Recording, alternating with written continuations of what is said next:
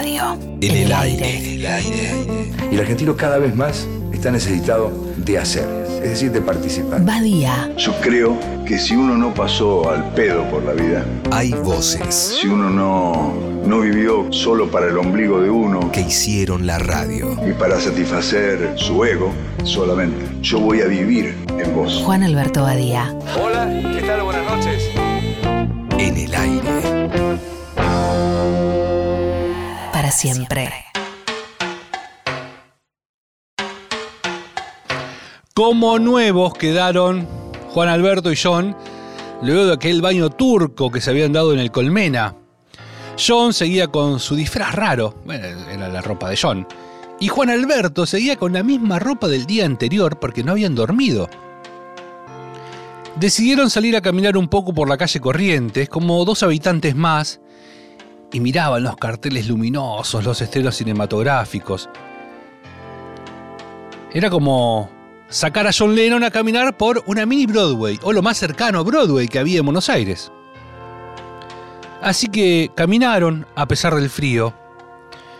John quería recorrer Avenida Corrientes, estaba muy curioso porque Juan Alberto le había contado mucho sobre Avenida Corrientes, nuestra querida Avenida Corrientes.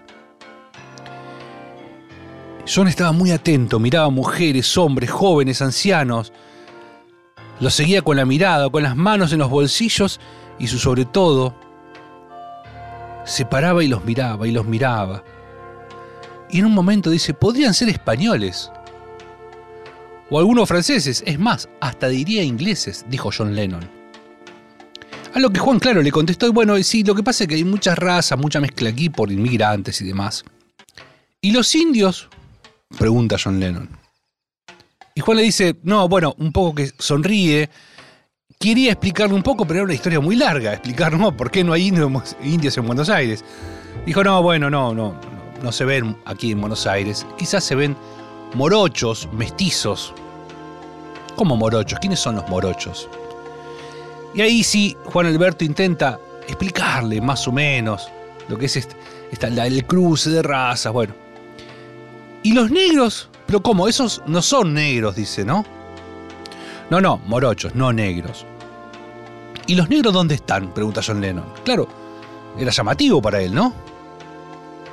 No, no hay. O, han muy pocos, no, no, no, no hay muchos aquí. ¿Cómo que no hay negros? Dice John Lennon y se queda pensando. Siguen caminando hasta que llegan ahí en cercanías del obelisco. Dice, este es el obelisco, le dice Juan Alberto inflando el pecho. Junto con Gardel son la imagen de Buenos Aires. ¿Pero cómo qué? ¿Lo hizo Gardel? Pregunta John Lennon. No, no, no, no, no. Dice, todo el mundo que viene a Buenos Aires se saca una foto aquí. Seguían caminando por Corrientes y pensaban ir hasta Corrientes y Larrea, en pleno 11, donde estaba la oficina de Juan Alberto, una oficina de las tantas que hay en esos edificios, en la cual la recepción estaba ocupada por Marisa, la hermana de Juan Alberto, su mano derecha, su secretaria, su todo. Siempre estaba ahí Marisa. Cuando llegan justo, Marisa no estaba, así que pasaron directamente al despacho de Juan Alberto, a la oficina de Juan Alberto. Y le empieza a mostrar unas fotos y aparece una foto de John Lennon que está con una guitarra en Hamburgo. Y John Lennon dice, mirá justo, mirá esta guitarra la tengo todavía. Y le cuenta que guarda todas las guitarras y que tiene unas, una treintena de guitarras guardadas. De fondo se escucha, Juan Alberto, ¿sos vos? Era la voz de Marisa. Sí, sí, Mari, le dice Juan Alberto, soy yo. Antes de que Marisa avance al despacho de Juan Alberto, lo que hizo Juan Alberto se fue hasta recepción.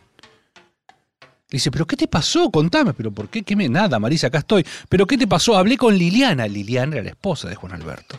Hablé con Liliana, está muy preocupada. ¿No dormiste en tu casa, Juan Alberto? ¿No apareciste en todo el día? Le dice la hermana, desesperada.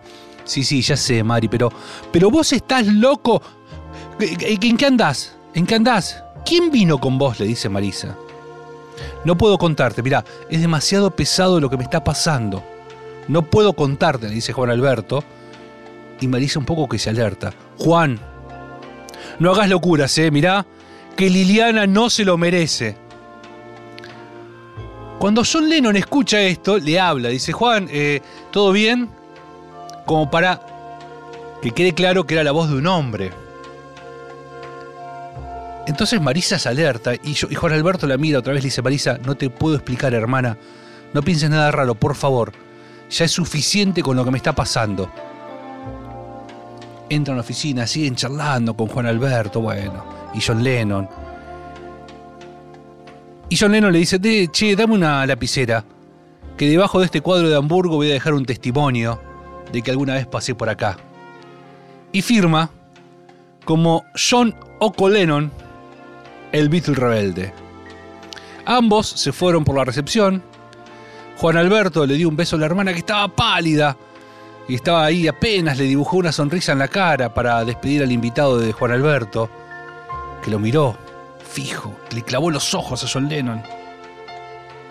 Él le hizo un guiño, siguió su camino hasta el ascensor.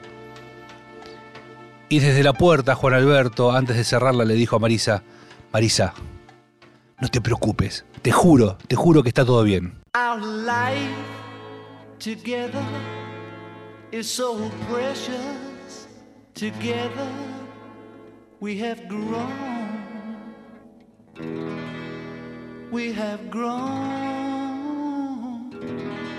Although our love is still special. Let's take a chance and fly away somewhere